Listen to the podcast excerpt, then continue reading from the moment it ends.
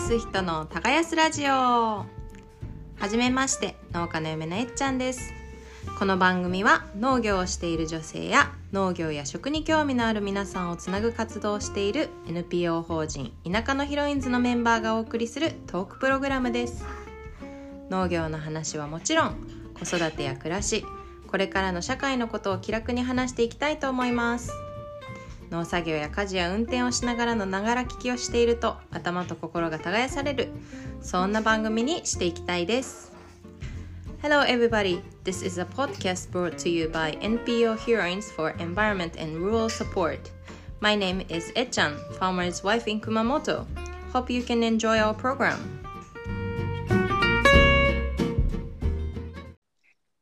はい耕す人の耕すラジオ始まりましたもう4回目の配信になります、えー、熊本県でトマトとメロンを作っている宮崎ファームのえっちゃんです。えっと今まであのこれまで3回はですねいろんなテーマを交えてお送りしてきたんですけれども今回はちょっと今までとは違ってですね、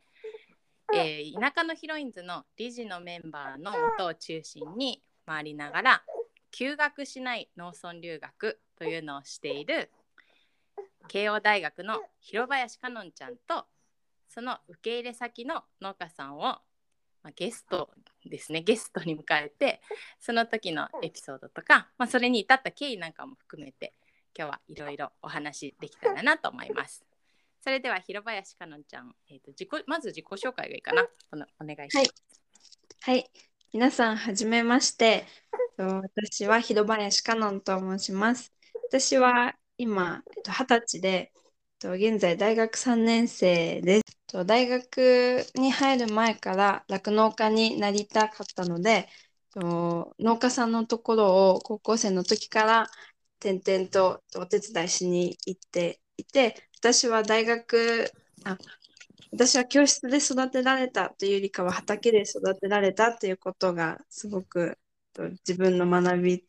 としてあったので、大学では一次産業に触れながら教育的価値を模索するということをしています。今日はよろしくお願いします。よろしくお願いします。よろしくお願いします。で、受け入れ先のさんが、はい。はい。じゃあ、すみません。皆さん、こんにちは。全3回もあの一応サブパーソナリティというかあのこのポッドキャストをお届けする、えー、主要メンバーの一人としてあの参加してたので初めましてでは全然ないんですが今回はですねあの、まあ、私が代表だっていうことの前にっていうのかなあの大学の後輩が、えー、コロナ禍というかコロナの感染拡大が最初に始まった時にえー、本当に文字通り転がり込んできたのをきっかけに始まった長期の学生さん受け入れということをあのもうなんと2年目になってるんですがについてご紹介するにあたって、まあ、あの最初のきっかけというかを作ったのが私なので今回は受け入れ農家としての登場をさせていただきたいと思います。熊本県南阿蘇村であの米ですね、えー、無農薬と微農薬という原農薬の栽培をしている大津エリこと違うエリです。よろしく逆だった。すみません。よろしくお願いします。よろしくお願いします。えっとちょっと経緯としてあのご紹介したいなと思う先にしたいと思うので、あの、えー、流れをお話しすると、私はですねもう収納して20年目に今年入りました。であの自分が都会出身だったっていうのもあってもう本当珍しいことだらけ新鮮なことだらけであの友人とか友人が子供連れで来たりそれからなんか来たいっていう、えー、同世代だったり若者だったり、まあ、年上の時ももちろんありますけどっていう人に対してはもう主に一言返事でどうぞって言ってきてたんです。で、そんなので、だからね、多分何千人とかのレベルになるんじゃないかなと思う。1000人は軽くは超えてるはず。っていう、あの、まあ、主に、えなんだろう食事だけとか入れたらそんな人数になるだろうけど受け入れっていうこと自体はもう本当にずっとやってきていてであの来たいっていう人に対してはどうぞっていうようにしてるんですよね。送り込まれるのはアウトなんですけど あのあそこいいらしいからちょっと行ってきてみたいなのはいや本人が希望するならっていうことにしてるけど本人が来たいっていうことに対してはずっとどうぞってあのこの NPO の活動に関わる前からやっていて。うんそんなわけでずっとあの出入りの多い家だったり一時期はねなんか家族で食事だ家族だけで食事する方が珍しいみたいな 時期とかもあってなんかうち家族6人家族なんだけど家族だけの食事になった時になんか子供たちが「なんか今日少なくない?」みたいな「いや少なくはない」っていう 家なんだよね。あのえっちゃんとこも後でちょっと話してもらうけどいっぱい人来るもんね研修生とかそうですあの学生さんもね。エリさんでも私もあのそういう感じでエリさんのところに最初に確かに。そうそう言ったので。えっと2020年一昨年ですねの3月二十何日か忘れちゃったんだけどあのに、あの夜中にメッセージが来てあの大学の学生さんから「え3月20じゃあ例えば8日に行っていいですか?」って来たんでまあショートノーティスではあったけど事前にちゃんと言ってくれたから「どうぞ」っていつも通り返事して朝起きてみたら今日やんと思って今日だその日だったね。た。であのなんでかっていう理由はじゃあカノンに話してもらおうか。はい。えっと、私の所属しているゼミが、えっと九州の屋久島町口永良部島っていうところに拠点を持っていまして、私はと3月の後半に、とそこの島に一人でちょっと行こうと思って九州に来ていたんですけど、その島が人口100人っていうことで、まあ、大学生がそんな行ってはいけないだろうっていうことで、あのコロナでね。コロナはいの感染が拡大が始まってはい。一気に危機感が迫っていたので、じゃあもう、まあ、とりあえずすぐもう関東に戻ろうと思って、と飛行機を取ったりしていたんですけど、と取るとあの欠航になって、で、また空港に行って取り直して、もうこれで安心だと思って最後乗ろうとしたら、夜にこの飛行機休校に、あ、欠航になりましたっていうことで、九州に帰れなくなってしまって、鹿児島関東にね。あ、関東に帰れなくなってしまってて、一人であの初めて九州だったので、もうどうしようって思ってたんですけど、あの、まあ、お金をかければ、えっと、アナとかで帰れたはずなんですけど、あの、まあ、せっかく九州に来たし、1週間とか2週間、ゆっくりしてから帰ろうかなってなのが頭によぎって、で、その後に、なんかポンとあの大津絵里さんが頭に浮かんだので、なんかもうその夜中にちょっと申し訳ないんですけど、夜遅くにエリさんに連絡したら、夜中の3時ぐらいに連絡を返してくれたので、たまたまなんか目が覚めたんだよね。そう、次の日の朝はもうすぐ南阿蘇行きの バスに乗って行くっていうことになりました。そうそうそんなスタートであの要は全然計画的ではなく九州旅行するして帰るつもりが、え結婚になっちゃったから行っていいですか？うん分かったみたいなので本当に始まったんだけど実はその週末その来た数日後に最初の非常事態宣言だっけ？緊急事態宣言だっけ？はい、はい。があの始まっちゃってもうあの一番最初だったからもうみんな結構真面目に外に出ないとかの閑散としちゃった時ちょっとこれは戻らない方がいいかもってちょっと様子見ようかって言ってたところ、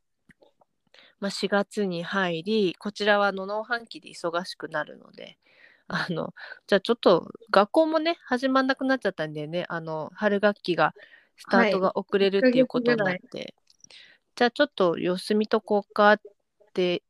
手伝ってもらいながら、えーねの密じゃないしさ あのいたら なんと授業が全部オンライン化いち早くオンライン化したんだよね慶応大学藤沢キャンパスは。もともとそういう IT 強いとこだし、宣言があって。うん2週間後ぐらいにはもうオンライン全部オンラインになりますっていうことになってで開校時期も遅れたけど全部がオンライン化っていうことでだったら帰る必要ないね ってなって それで1学期間まるまるねこっちでみこっちでっていうのは南阿蘇村で過ごすことになったんだよね。はい。もう本当ありがたい、まあ、ことになんですけど、その学校が遅れた分、その農作業は、じゃあ午前中、この時間の方がいいねっていう、その取り、取り方も合わせながら、うん取ることができたので、お手伝いもその午前中は授業したら午後働くとか、ご午前働いたら午後授業っていうのを組ませていただいて、柔軟にできました。そうだから普通なんかこう農村体験とか農村留学とかを長期でやるってなると学校をあの休学とか休校なんていうのかな休まなきゃいけなくなっちゃうんだけどあの結果論としては何も失わないっていうかねあの同級生とか同じキャンパスの子がみんなあの、えー下宿先の自宅とかの一部屋にこもってなかなか外も出れないでずっとオンライン授業を受けてる中で、えー、カノンは農作業もしても本当のびのび外で過ごしながらなんならあぜ道とかで授業を受けたりとかね してあの単位一応その時は全部取ったもんねあのそあのの時はそう全部取れました。まあ、むしろあの集中して全部できて、そうね、でほどっちか。あの でカノンの所属してるキャンパスがあのカノンは確か総合政策学部だったと思うけどもう一つあの環境情報学部っていうのもあってもともとねなんか環境の問題とか授業とかもいっぱいある中でこうなんかただ話として講義として聞くよりももう本当になんかゆ自然いっぱいの中で聞く方が腹落ちするって言ってたねと当時はいそれが。すごい印象的だった。はい。やっぱ、その授業でな習う、まあ、環境の授業も本当、こっちにいながらだと腑に落ちるんですけど、例えば哲学の授業だったり、うんそう科学とかそういう授業でも、やっぱり畑仕事してるときに、あれ？ってなんか思ったりするんですよね。それ降ってくるみたいな。というのが結構農作業中にあったので、ずっと学びの場所が別に学校じゃないんだなっていうのはすごく感じました。うん、いや本当なんていうの？よく最近聞くけど生きたとかアクティブラーニングっていうのはあこれだなっていうのをあの目の当たりにしたしすごく可能性も感じたからあのカノンのすごかったところは、それを学部長さんに向けてねあのアフターコロナもこんな学び方できる学生さん増やしたいですっていうアピールをしてくれたし、まあ、あのいろんな課題とかハードルがあるからそんな一筋縄にはいかないと思うけど私たちにとってもあの1週間とか何数日とか1週間じゃないこの要は留学も一緒なんだけどさあの3ヶ月超えると本当に耳からすんなり入ってきて、うんあの、うんうん。なんていうの肌呼吸みたいに吸収する時期って来るじゃん。確かに。あれと一緒でなんかねスンって馴染んだんだよ。あのやっぱり数ヶ月っていう単位の時にそれを見てねわこれはものすごい価値あることだなって思ったんだよね。あの、私も高校生の時から、まあ、農作業のお手伝いに1週間とか2週間行ってたんですけど、やっぱ3ヶ月っていうのは、作物がやっぱ成長するのをすごく経過観察っていうのができたり、毎日同じじゃないので、私にとってもすごく新そう鮮ね。滞在って違うなっていうか、暮らしながら、うんうんうん。のがやっぱりそこではなんか農作業だけじゃなくてその食べることとか夜寝るまで全部つながってて地域の人との関わりとかうん、ねえそうそう あって感じでしたね。そう。いやこっちにとってもその若い人がいない農村とかにこう活気が出てくるしでずっといるから、あの周りの人も近所の人もね顔も覚えてどんな子かとかもだんだんしてきて 差し入れが増えてきたりとかね。あの あのよく働くしどっちにも本当にウィンだなって思ったの。それでちょうどあの来た3月の下旬っていうのがもう一米作りのシーズンが始まったばっかりとか始まるぐらいのタイミングでカノンにとってはもう種カラッカラの乾燥した種を水に浸してそれがパンパンに膨らんでそこから根っこが出て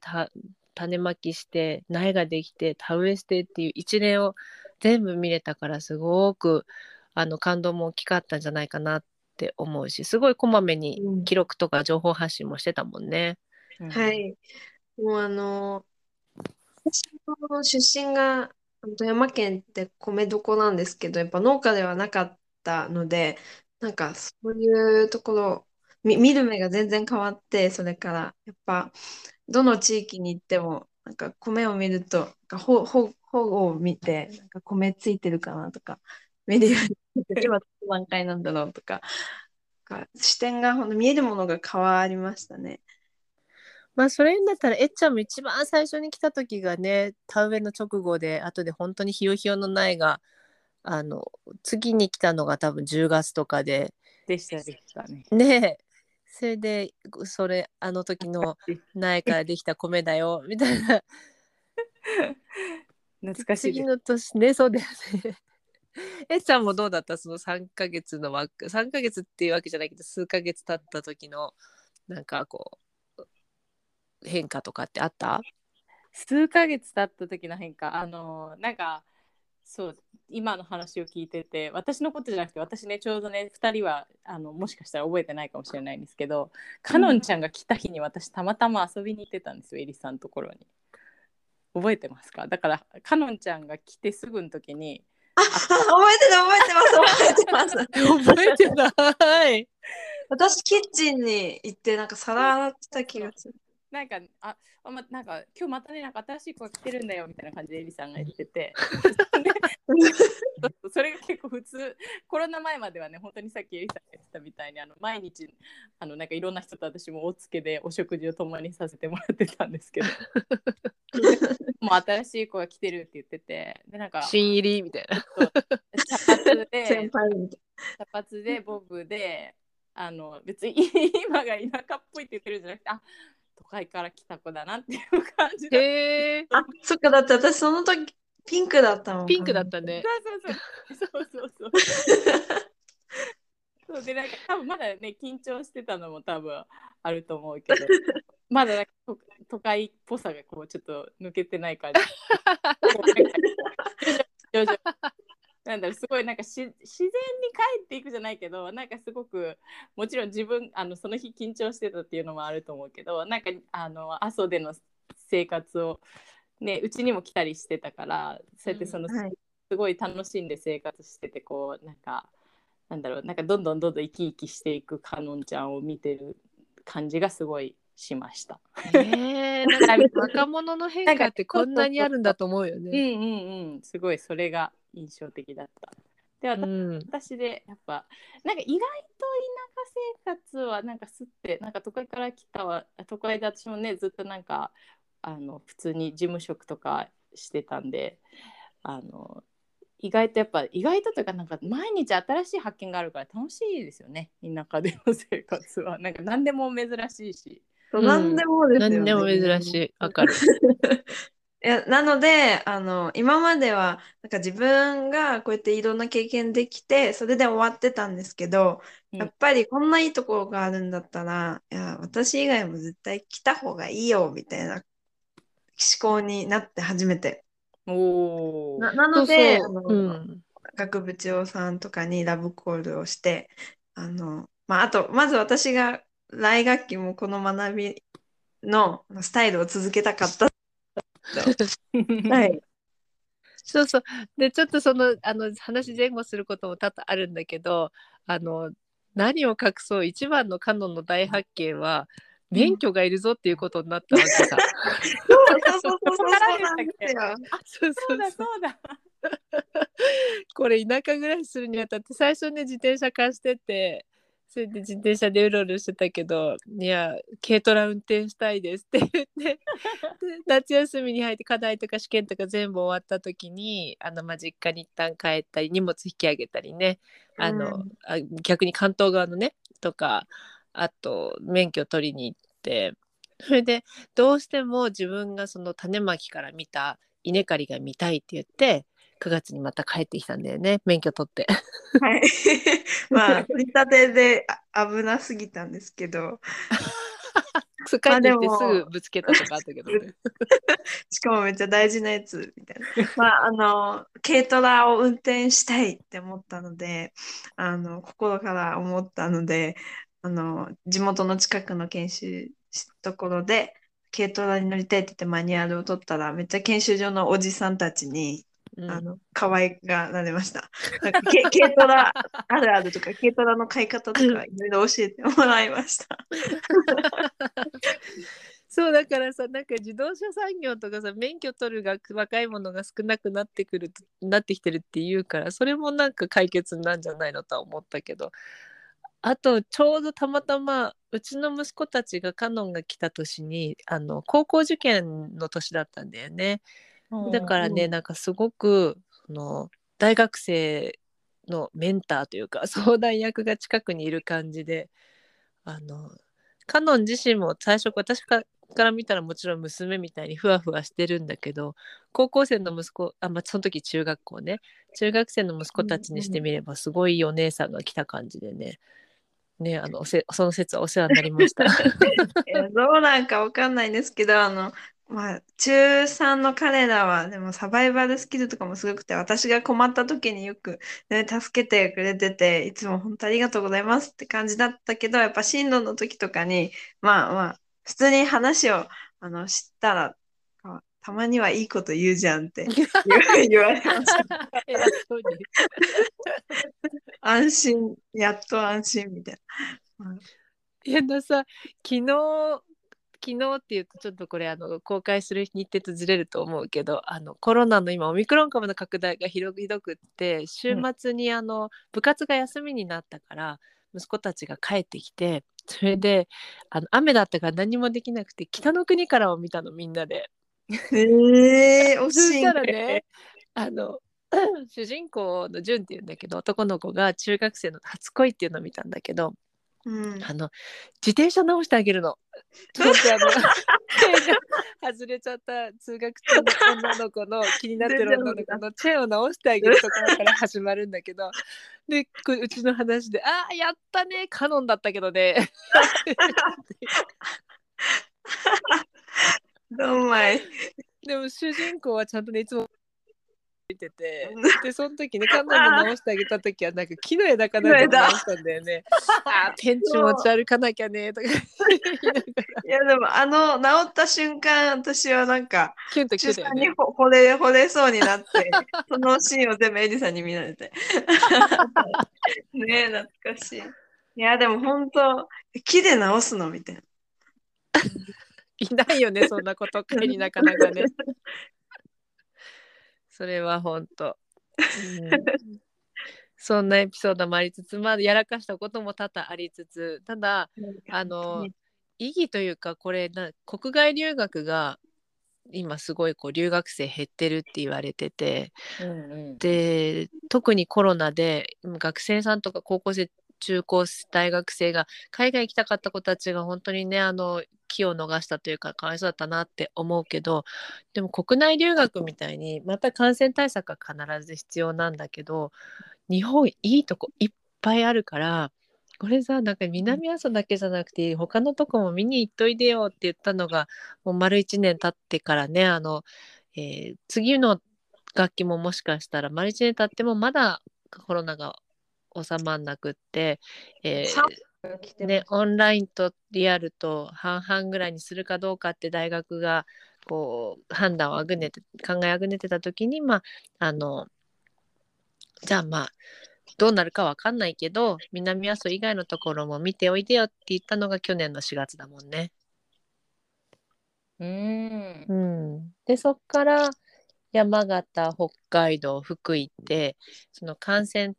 というか隔離期間が設けられる2ヶ月という期間で、えー農繁期それぞれの農繁期のお仕事を手伝いながらこう授業も続けるっていうのを、えー10ヶ月ぐらいかけてやったのかなカノン。そうですね8ヶ月ぐらい4月から12月まで、まあ、2ヶ月ごとぐらいに転々としながら、私としても、あの、もう急、阿蘇が良すぎて、あの、住みたいとか思ってたんですけど、あの、阿蘇を知れば知るほど違う地域も知りたくなったので、あと、うんせっかくならやっぱり生活から、あの、いしあの経験したいってことで、やっぱ長期2ヶ月ぐらいで移動していきました。うん、それが多分その次の次ぐらいからあの受け入れ農家さん私以外の農家さんも交えてカノンとその受け入れ農家さんっていうので配信続けられたらなと思うんだけどあの言わせてるわけじゃなくてカノンでも行ってよかったでしょ？え、本当に、あの、行ってよかったです。だってもう帰ってきてから、なんだろ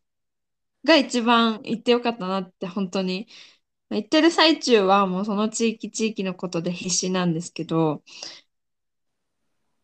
行ってよかったです。あの帰ってきてちちなみにあの富山じゃなくて南阿蘇に帰ってきての話なんだけどあ、そうです。南阿蘇に帰ってきてる。ね、もう今っ南阿蘇ナウだもんねはい、そうです。何が一番こうい総括すると行ってよかったって思う理由は何？えっと、総括すると、いろんな正解があるってことですかね。地域に。地域ごとに。はい。それを頭じゃなくて、自分で、なんか、経験から、に落ちたっていう感じですね。うん、そうだね。うんでこの後芸農家さんの次次々参加してもらうけどあのうちが家族系農業をしていてで他にあの娘さんとして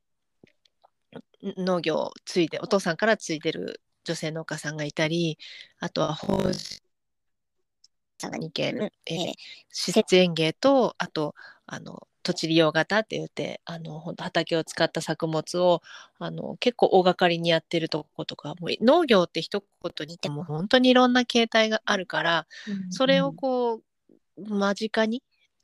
見るだけじゃなくてそれをこう経験してきてくれただけでもあのカノンの今後の人生にといろいろ学ぶことがあったんじゃないかなと私は見ているんだよね。あの、あと、その、それぞれの家族そうだよがね家族がね。家族編成だったり、みんな子育て真っ最中の方々だったんですけど、あの、やっぱ子供との関わりからもすごく学ぶ、いろんなことを考えたし、まあ、九州を出ると、まあ、なんか熊が出るので、結構なんか そう、そういう、やっぱ、いろんなとこ行くけど、行く場所全部農村なので、なんかでも農村って一言で言うと、なんか似てるように聞こえるけど、それぞれ全然違いましたね。うん。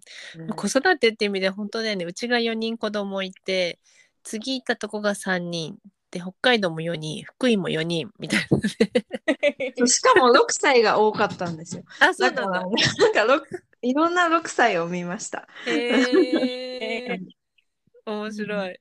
で、見た後に最後、あの、中学生、高校生の家庭に行ったので、うん成長するとこんな感じになるんだ。わかりました。うんいつでも母親になれるねでもえっちゃんはそう言ってたもんねあのうちで子育ての姿を見てたのがやっぱりすごく今自分が子育てするようになってねハードル下げたというか。ねえやっぱりなんか都会にいるとまずあんまり子供を見見るけどなんかあんまり見ない。なんか子供がなんか電車とかで乗ってるの見るぐらいでこう生活をしてるっていうのはあんまりなんかうん。自分が子供いないと見る機会がなかったから、放たれてる子がいないよね。そんな。そうそうそうそう。そうですね。放たれてる子がいないのかもしれない。そうだからなんか自分がそれで私がエリさんのところにいた時はすごいあの一番下の末娘のリサちゃんがすごいまだあの生まれて、ね、半年うんとかにうんうんちょうど一番もうなんか成長すごいせすごいスピードで成長していく時ですごい可愛い時だったんでなんかこうあもうすぐ子供結婚は別にまだいいけど子供はめっちゃ欲しいなってすごい思ってた言ってわた。かります。で北の国から見てそういえばそれも思ったんだけどなんかえっちゃんが来た時にえっちゃんすごいファッションうんうん。なんていうのあのおしゃれさんなんだよね。それでなんか夏春だからあ暑くなってきた時に肩でが出てた T シャツかなんか着てて。それ誰があなんかあのああのなんか肌み見えるシャツ着てた子ね？みたいに言われて近所の人から。まあそこそういうやっぱりね見られ方っていうか捉え方されるんだなと思って。あの40年前のドラマを見て変わってないんだなと思う。ああなるほど。また今でも言われてるかもしれない。いろいろもしかしたら気づいて。ないはい。いや、でもこんな地域にやっぱいろんな人が訪れ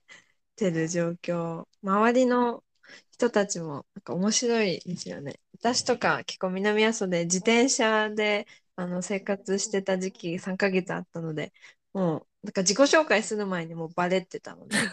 はじめましてって言ったら、あ、知ってますみたいな。小学生に言われるみたいなのとかありました。田舎のねリアル 5G ってやつだからね。そう、5G がありますね。そうそう。でもせっかくあのこの後にも続けたいって思うとあのカノンの後にカノンがすごくそのけん自分のゼミでねあのこんな学びしてるよっていうのを熱心に発信してくれたからその後、えーまたその後3人来たかな結局。そそれぞれ3ヶ月ずつで。は、えーこ去年の3月に大学を卒業してもう4月に南阿蘇村に移住というかもう本当に来てくれててそれで森の幼稚園の職員さんをしてるんだよね。だからこれってなんかこう受け入れ側も修学旅行みたいに何何十人とかをえー分泊っていうのかな何件かで分けて2泊3日の体験っていう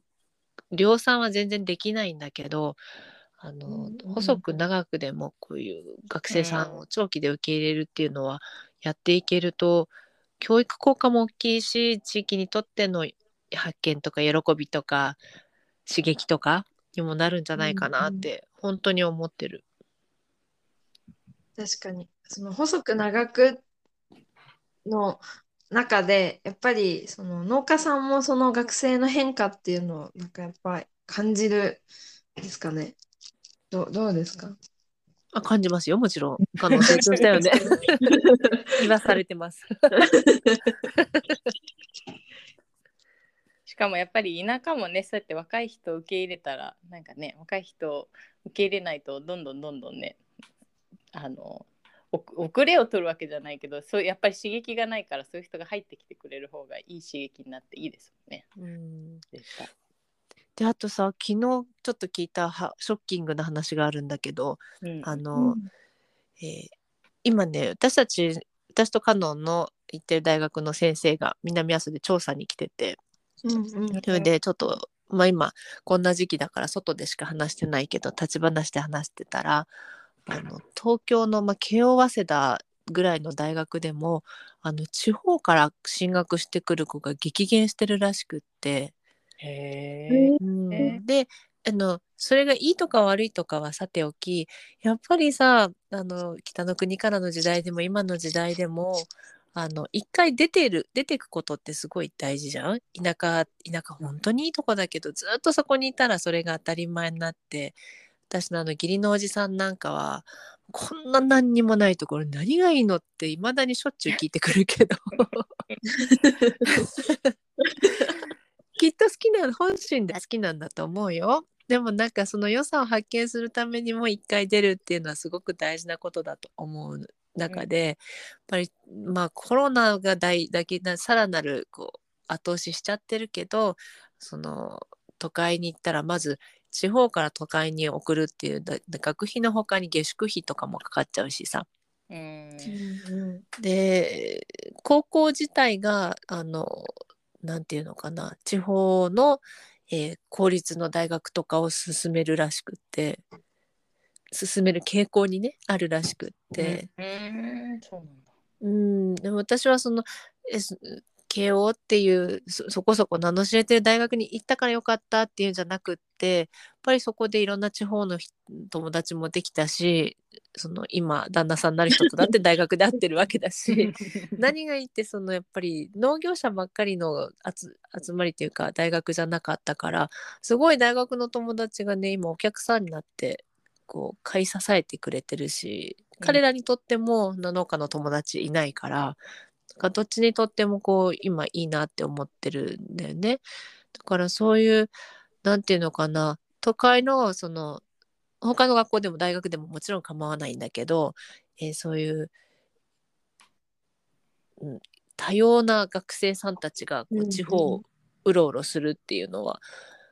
そこの地域の若者たち中学生とか高校生とかにとってもこういい情報交換というか刺激になるんじゃないかなって思うんだよね。うんうんうんうんね、びっくりされてたもんね、カノも。福井でもなんかさ、そうそうね進路指導してきてたしね。そう一緒に勉強したりまあ私にとってもあのやっぱ学生とそういう生活一緒に暮らしながら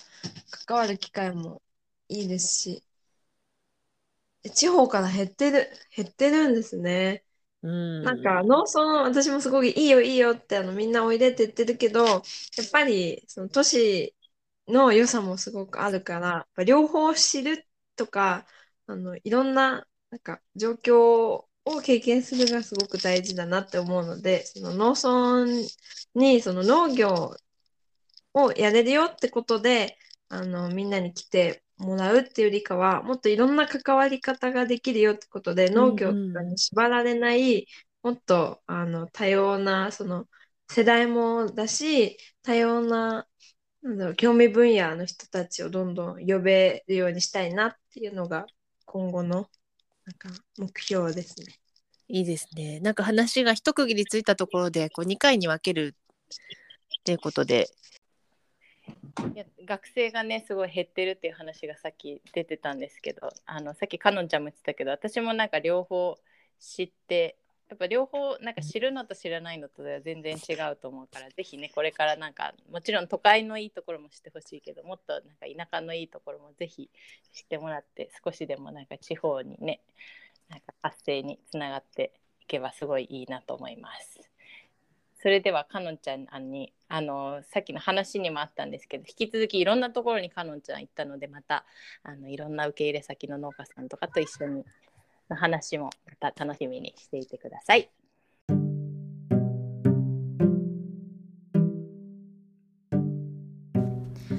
English on Farm このコーナーでは農家が今日からでも使えるワンフレーズ英会話を紹介していますそれでは早速今日のフレーズを聞いてみましょう Let's get started!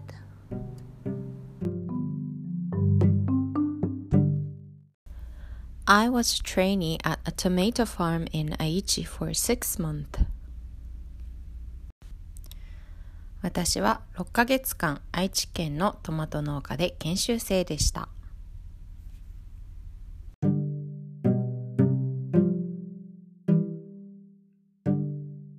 今日のフレーズのポイントは、a trainee 研修生という単語で〇〇で研修をしていたという時に使えます。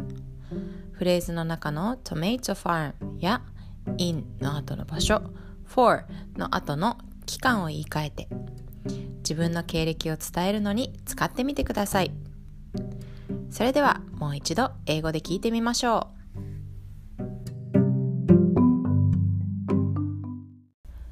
I was trainee at a tomato farm in Aichi for six months.